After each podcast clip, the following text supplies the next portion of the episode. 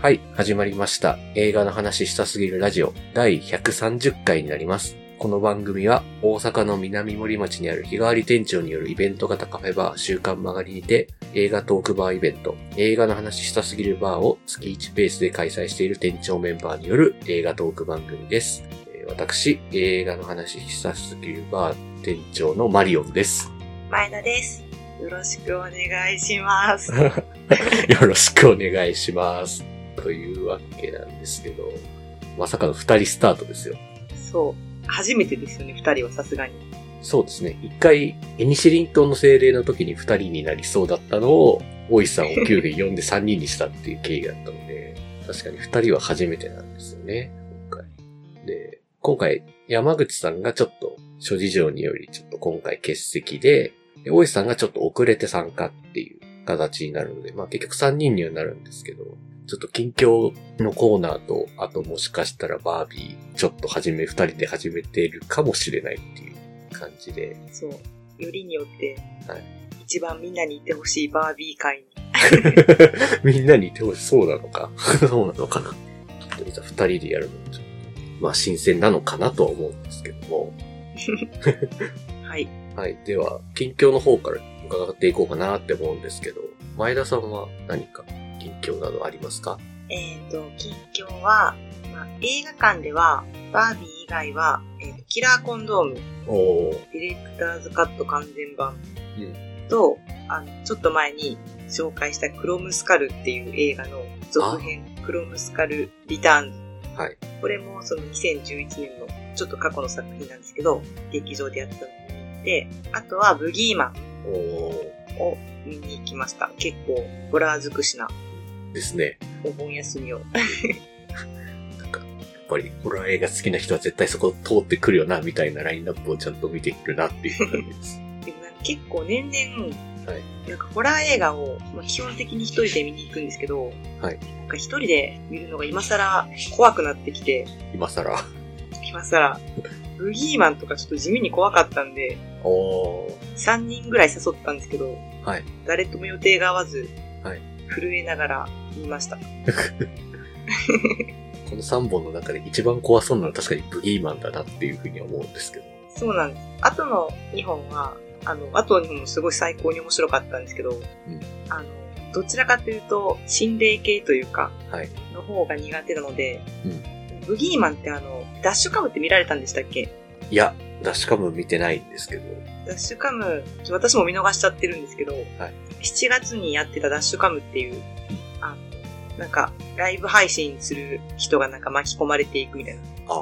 はいはい。ありましホた。ラー映画で、それすごい評判良くて、うんでその監督の作品なんですけど、はいブギーマン自体は、あの、スティーブン・キングのなんか小説が元ネタであって、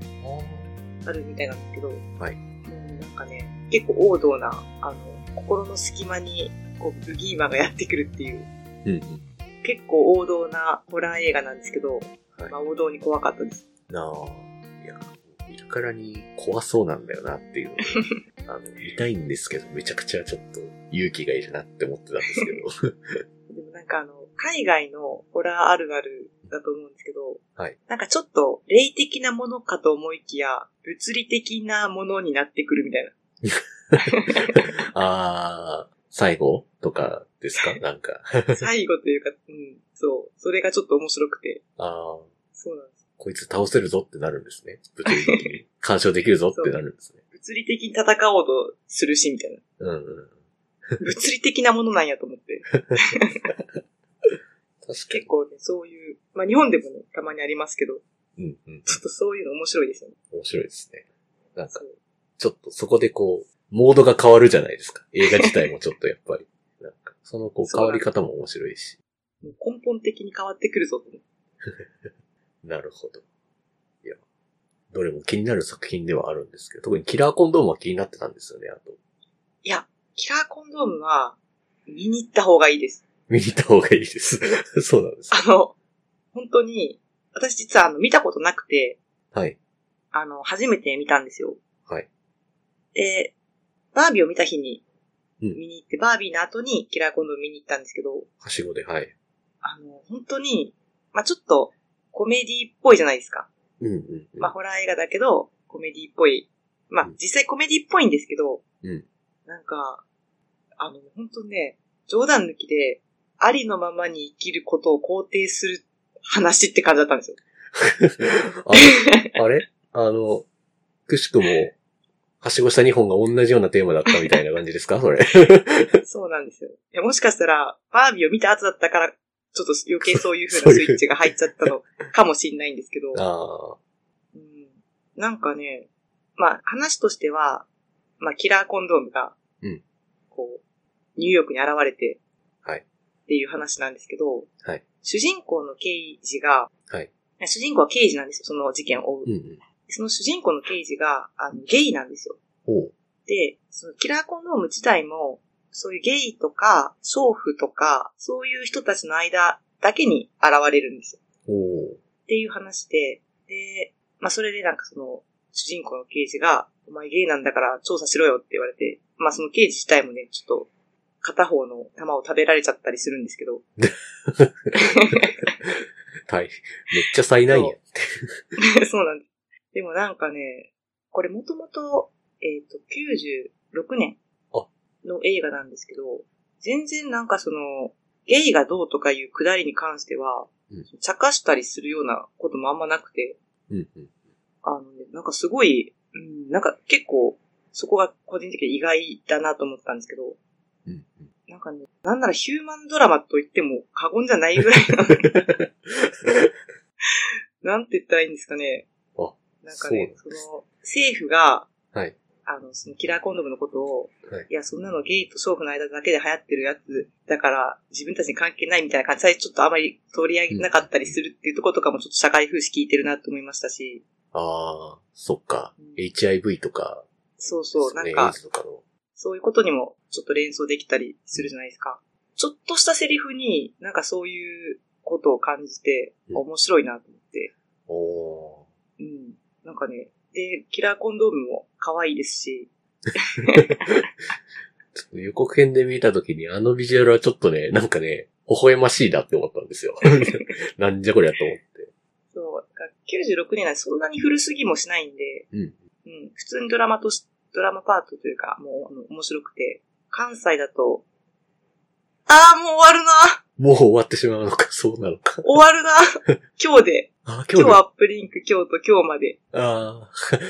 京都はちょっと無理ですっていう。ああ、そっか、意外と、でも多分、来るでしょう。配信に。まあ、来るだろうし、意外とまたなんか、ひょっこり、あなんそうかです上映とかしそうな気もちょっとしそうな予感はするので、でもなんか結構、もういかにも出落ちみたいなタイトルじゃないですか。もうあははってもうバカだな、みたいな。かと思ったら意外と面白いっていうか、ちゃんと面白いぞっていうのは、ちょっとそうな聞んでいすよて超えてたので、あこれちょっと興味あるなと思って、ちょっとぜひ、行きたいですね。はい、機会があればぜひ鑑賞してください。はい。私はそんな感じでした。はい。わかりました。と、じゃあ僕なんですけど、まあ、2週間分ぐらい、あの、収録空いてる、1週間も空いてるので、まあ、その間に、インスペクション、ここで生きるっていう映画と、うん。響けユーフォニアムアンサンブルコンテストっていう、まあ、1時間ぐらいのなんかスペシャルドラマみたいなというか、みたいなアニメの作品を見たりとか、あと、クローネンバーグのクライムズ・オブ・ザ・フューチャーとか、あと、3D 版のあの、クレヨンしんちゃんのアニメ。ちょっとあの、タイトルが長いのでちょっと思い出せないんですけど。と、あと、エドワード・ヤンの恋愛時代っていう映画を見ました。かなりボリューミーですね。はい。相変わらず、いろいろ見てたんですけど。クレヨンしんちゃんはどうでしたかそうですね。まあ、山口さんもちょっとね、話してたと思うんですけど、うんお説教パートになると、めっちゃ長く感じるみたいな。もっとバカバカしいネタいっぱい入れてこいよみたいな感じのこと言ったと思うんですけど、まあ確かにそれもわかるなっていう感じではあったんですけど、まあ僕そもそもこのなんかテーマに対してこれちゃんとできてんのかなみたいなところはちょっと気になってしまったんですよね、正直。え、テーテーマというのはまあ今回あの、まあ、弱者男性とか、まあ、インセルとかっていう呼ばれるような男性が出てきて、その男性が超能力を持ってしまったがために暴走してしまうみたいな感じなんですよね。で、しんちゃんも超能力のパワーを持ってしまって、それを戦うみたいな感じになるんですけど、え、イノセンツかなみたいな感じですけど、また超能力者かみたいな感じではあるんですけど、 よく考えると。で、なんかそのなんかテーマを扱うにしてはちょっと雑だな、みたいな感じっていうんですかね、作り手側の。単純にちょっと、もうちょっとなんとかなんないのかななんか下手なんかなっていう部分もありそうだし、このテーマに対してのなんか知識も浅そうな感じもちょっとするぞみたいな気がちょっとしているというか、うん。まあ今回敵となってしまうようなその男性の描き方もなんかまあ、なんかちょっと馬鹿にしたような描き方も若干するなみたいな風にもししてるし、そのなんか解決の仕方もなんかちょっと、まあ説教臭いし、なんかちょっとその説教も的外れだなみたいな風にも思うしっていう感じで、ちょっとなんだかなっていう気持ちにはなってしまって、うん。なんかもうちょっとクレヨンしんちゃんらしいバカバカしさで答え出せるような気はするんだけどなっていう。ああ。うん。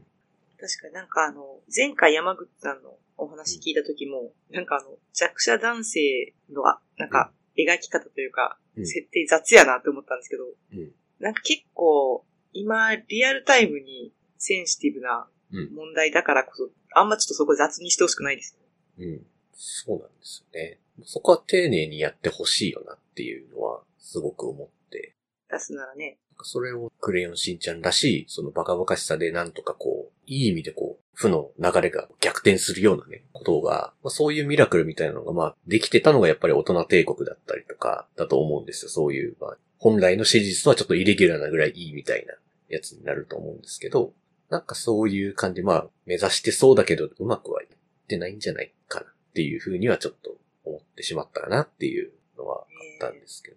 まあでも映像はすごく良かったですね。確かなんか予告で見る限り、なんか良さそうでした。うん。なんか、どんどん表現は進化しますね。本当アニにメも。表現。なんかどうしても 3D アニメはあんまり日本はちょっとみたいなところちょっとあったんですけど、なんかすごく見やすくだいぶなったなっていう感じはすごくしたし、巨大なカンタムロボとか出てきて、めっちゃこう、ぐりゅんぐりゅん動くので、あ、すっげえ楽しいって感じでしたね。本当にそこは。ちゃんとこう、メタリックな質感も保ちつつ、でもちゃんとクレヨンしっちゃんの、あの中に出てくるカンタムロボっていうのがちゃんと映像として出してくれるのはめっちゃちょっと上がったりとかしましたし、映像面では結構すごく満足はしてるんですけど、ちょっとテーマはちょっとなんかな、どうにかならんかったかな、みたいな風にはすごく思いました。ちょっと、なんかお二人の話聞いて興味今湧いてるんで、また何かの機会で見てみようと思います。まあもうちょっとそれもちょっとぜひ見ていただけたらなと思うんですけど。あと、クローデンバーグのクライムズ・オブ・ザ・フューチャーなんですけど、はい。初めてそれは見に行きたい。見たんですよ、クローネンバーグの作品。あ、なんかおっしゃってましたよね。はい。そう。まあ、有名じゃないですか。ザ・フライとかうん、含めて、イースタンプロミスとか、なんかいろいろあると思うんですけど、もう代表作いっぱい。もうちょっと、何この世界観みたいな感じで、ちょっともう驚く、これ驚いてて終わってしまったんですけども、みたいな。世界観が広がってて、ちょっとね、唖然としてました、ずっと。結構、予告とかあらすじだけでも何これって感じですもん。そうですね。なんかもうぶっちゃけ予告編、話何も言ってないと思うんですけど、あの予告編。世界観の説明しか言えてないって思ってて。うん。そうなんですよね。ちょっと世界観がちょっとね、独特すぎて、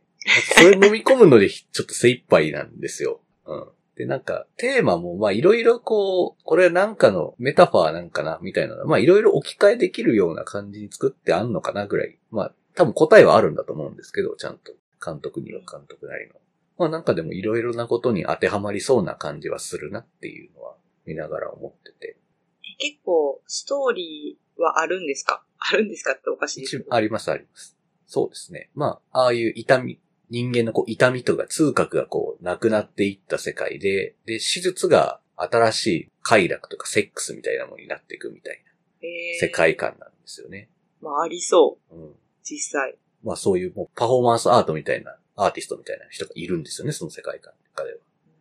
で主人公はなんか特殊な病気を持ってて、加速性なんたら症みたいなのが、ちょっと僕ちょっと正式名称忘れたんですけど、自分の体の中によくわからない機能だけど、新しい臓器が体中にできてしまうみたいな病気なんですよ。へそう。もう癌みたいな感じでこうポコポコ出てきちゃうみたいな。ー臓器が、臓器が。新しい臓器が。もう進化ですよね、それって。うん臓器提供に良さそでも、 用とかわかんない臓器なので、あの移植もできないんですよ、多分ね。う。ああ。そう。今現在ある、例えばね、肝臓とか胃とかを摘出してもまた胃が蘇るとかやったら、確かにその臓器提供としてこう、機能するんでしょうけど、そういうわけじゃなくて、本当にわけのわからない臓器がひょこってできてしまうので、既存の臓器じゃなくて、はい。全然違う新しい臓器ができるってことですかそうなんです。本当にあの、ええなんか体にあるって、なんか機能はしてるけどよくわかんないみたいな臓器が増えるんですよ。え怖いですってね。取っていいんかでわかんないです。取って大丈夫なんかなって感じもするし、そんなんが体中でできたらもうなんか死んじゃうよなみたいな 気持ちになるんですけど。で、なんかパートナーの女性がいて、で、彼のそういった臓器を摘出して、そこにタトゥーを彫るっていう。まあ、その時点で、 その時点だいぶね、どういうことなんっていう感じなんです振り落とされそうですねうん。しがみついとかないと。そうそう。で、なんか、人類のその急激な進化とやらを監視する組織みたいなのがいて、うんうんで、そこに、その、新しく摘出した臓器とかを登録しに行ったりとかしてるんですよ。えなんかそういう世界観というか。 これ以上なんか、わけのわからん方向に人類が進化してはならないみたいな。なんかそういうのを危惧してる組織なんかまあ政府っぽい感じの組織なんですけど、でも政府って感じって言ってますけど、政府なんかもよくわからんぐらいぼやっとしてるので、なので本当にちょっと不思議な世界観というか。まあなんか、快楽の形が変わるとかっていうのは、まあなんかそのまあ、欲望がどんどん肥大化していく社会というかまあ、SNS でどんどん過激なことが求められることとメタファーとしても見てもいいかもしれないし、とかまあいろいろ見方は多分たくさんあったりするんだろうなっていうのは思ってて、まあなんか本当人間そのもの、まあ社会とかも含めて変化そのものが本当に人体の変化として描くんだこの人みたいな、まあーまあ、そういう人なんだ、クローネンバーグって。面白いこと考えんなっていうことにちょっと、まあもう、好きな人からしたら、その何を今更ということなのかもしれないですけど、僕はすごく驚いて面白かったです。大石さんが到着されたようです。お疲れ様です。お疲れ様ですお。疲れ様です、大石さん。はい。すいません、大石です。 はい。今まだ近況の話で、ここまで30分ぐらいやってたので、なるほど。はい。まあ、そうですね。まあ、せっかくなんで、もう僕そんな何本も喋るわけいかないかなって思うので、そのままちょっと、大石さんの近況トークの方にちょっと移ろうかなって思うんですけど、はいはいはい。大石さん、じゃあ、ちょっと近況の方何かありますかそうですね。ちょっと今日遅れたのには理由がございまして。はい。えっと、くるりのライブに行ってまいりまして。ええおー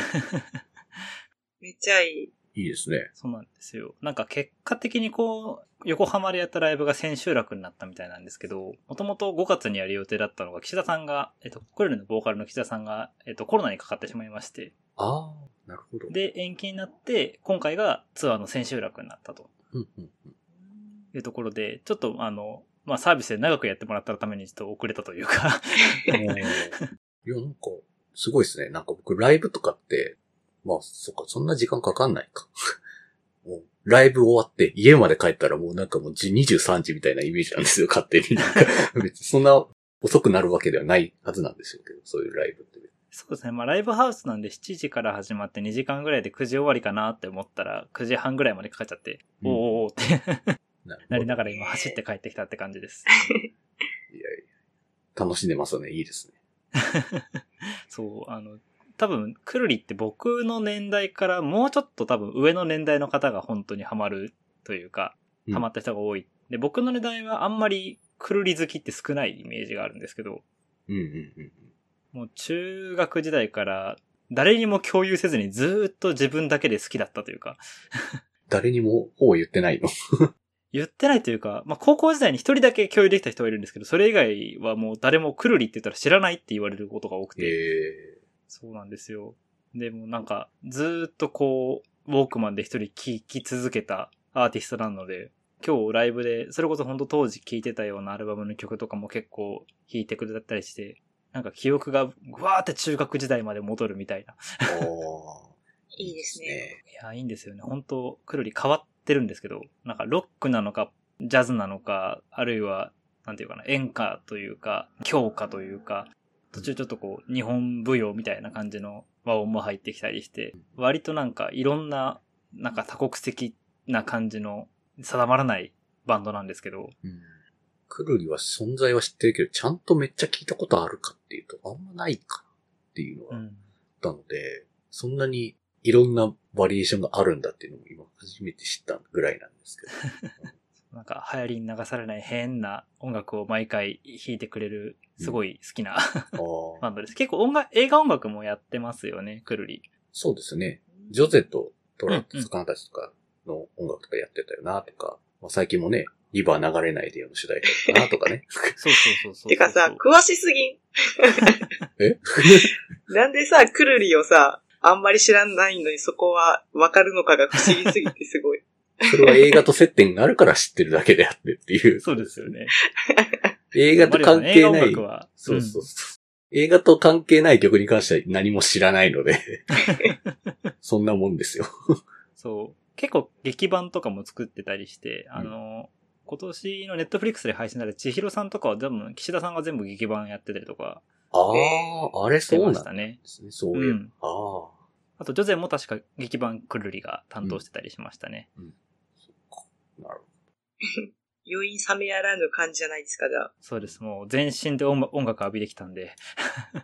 なるほど。でですね、あと映画の方に関してなんですけど、一応今週、課題作以外、今週とか先々週から含めて、課題作以外で2本見ていて、うんクローネンバーグの新作のあの、クライムズ・オブ・ザ・フューチャああ、あ の、さっきまで僕喋ってました。 ー。いやー、変な映画でしたね。 変な映画だったね本当変っなて映い画う。でしたねえー世界観飲み込めなかったですみたいな感じでした。あー同じくですう。んあの、だいぶ詰まりましたけど。うん と、あと、あの、狼の家ってストップモーションアニメ。あ、ああ、ずるずい。るい。 関西まだなんで関す西よ。は。あ、そうなんですね。関西9月8日からなんです。そうなんであーす結よ。構先ですね。結構そうなんですよ。そうず、れ楽てしみてな。んですけど。いや、めちゃくちゃ、なんていうかな、まがまがしいというか、うんすごいですよ、ほんと。噂には。予告編からして、 あもうこれやべえなっていう、もう狂気の映像しか出てこないぞっていう意味で本当に楽しみなんですけど。なんか、本当にいろんな、ストップモーションではあるんですけど、いろいろな方法でそのアニメーションを描いていて、結構メインになっていくのは、というかまあ、多分制作背景というか映画見ていくとわかるんですけど、壁に絵を描いていって、それを消さずにどんどん塗り重ねていくんですよ、基本的には。うんうんうんで、それが、まあ、ストップモーション的にその撮影していくことでアニメーションになっていくんですね。うんで、基本的にその部屋、あの本当に、えっ、と、実寸大の部屋の中で、作者たちが絵を描いて、その絵が、まあ、ある意味、主人公の記憶となり、うんえっ、と、物語として描かれていくんですけど、上から塗り重ねていくわけですよ、ずっと。うんうん。ただ、塗り重ねても塗り重ねても消えないものみたいなのがこう出てきたりして、ああ、なるなんほかど。そこがもう、なんていうか、まがまがしいというか、本当起きてみる悪夢というか、えーいや、なんか、いいですね。塗り重ねていって、塗り重ねていって、それでも実はその重ねたものが消えるわけじゃないっていうのが、そうそうそうそうそう。その多分描きたい、まあ結構トラウマ的な何かを描いてるんだと思うんですけど、あれって、その僕ちょそっうとですね詳しくあの、あの映画が描いてるテーマみたいなのからあんま知らないで言ってますけど、なんかそれをまあ、ストップモーションという形でう、んそれでやるっていう、まず手法としてもぴったりですよね、それね。そうなんですよ。で、一応その背景には、そのチリに実際にあったそのカルト集団というかカルト的なその宗教を背景にした村ってコロニア・ディグニタっていうのが実際にあったっていうのがあって、そこから逃げ出した少女が一応主人公ではあるんですね。なので、その村って結構そういう女性だったり、あとは子供だったり、まあ、性被害をしていたりとか、あるいはその、洗脳教育みたいなことを子供にしていたってことが現在では分かっていて、ただ当時は政府も含めて結構その村と友好関係があったので、まあ逃げ出せないというか、逃げられない。で、子供の頃からそれが正しいとして教育を受け続けた人の話なので、洗脳というか、教育別名洗脳と言ってもいいかもしれないですけど、うんそれを受けた子供たちがそこから逃れられない様みたいなものをこう描いてるといううん。うんの、は、なんか、すごくまがまがしいし、一言っぽくも見えるんですけど、あと多分おそらくその気持ちはわからないんですけど、ただ僕ら自身も多分日本の教育の中である程度その先入観というか、これが普通だよねっていうものは多分植え付けられていると思うんですよ。うんそれは海外からしたら、いや、そんなことありえないよっていうレベルのことだったりもするわけですよね。って見たときに、全く一言ではないなと思ったというか、うんあ、多分自分にもこうやって何度も何度もその変えよう変えようとしてでも変わらない部分がきっとあって、でそこにもがき苦しんでいくんだろうな、これからもって思って。うん。そういう意味ですごいこういろいろ考えさせられるというか、教育っていうもの、あるいはそれに、まあ、子供たちに何を伝えるかというか、によって、どうその子たちにどう影響が与えられるのか受けてしまうのか、それは自分自身もそうだし、おそらく自分以外の子供もそうだし、っていうのをちょっと考えさせられたというか、ちょっと深く考えてしまいました。い早く見て話したい。やー、めちゃくちゃいいですよね。まあ、アリアスターが絶賛って言ってる時点で、まなあん、かいいんだろうなっていう。で、もう映像見た瞬間に、ああ、この人っぽいな、みたいな、 この人好きそうだな、みたいなのも、もうめっちゃわかりますよね、なんかね。うん。で、次回のアリアスター監督の、ベアウィズ・アフレードはい。うん。の美術監督として彼ら、今回の監督たちが携わるってことらしいので、ああ、そうなんですね。うん確かにちょっと、予告編見た時に、ちょっとなんかメルヘンチックなシーンとかもちょっとあって、うんうんんそういうところとか関係次第するのかもしれないですね、じゃあ。はい。なので、たそういう意味でも、アリアスターお好きな方は、まあおそらく見るでしょうし、まあホラーが好きな方は結構面白く見れるんじゃないかなと思うっていう感じですかね。あとアニメーション好きな人もきっと好きですっていう。なるほど。はい。そんな感じでした。はい。いや、めっちゃ楽しみだな、ということで。それではじゃあ、今回のテーマの方に入っていこうかなと思います。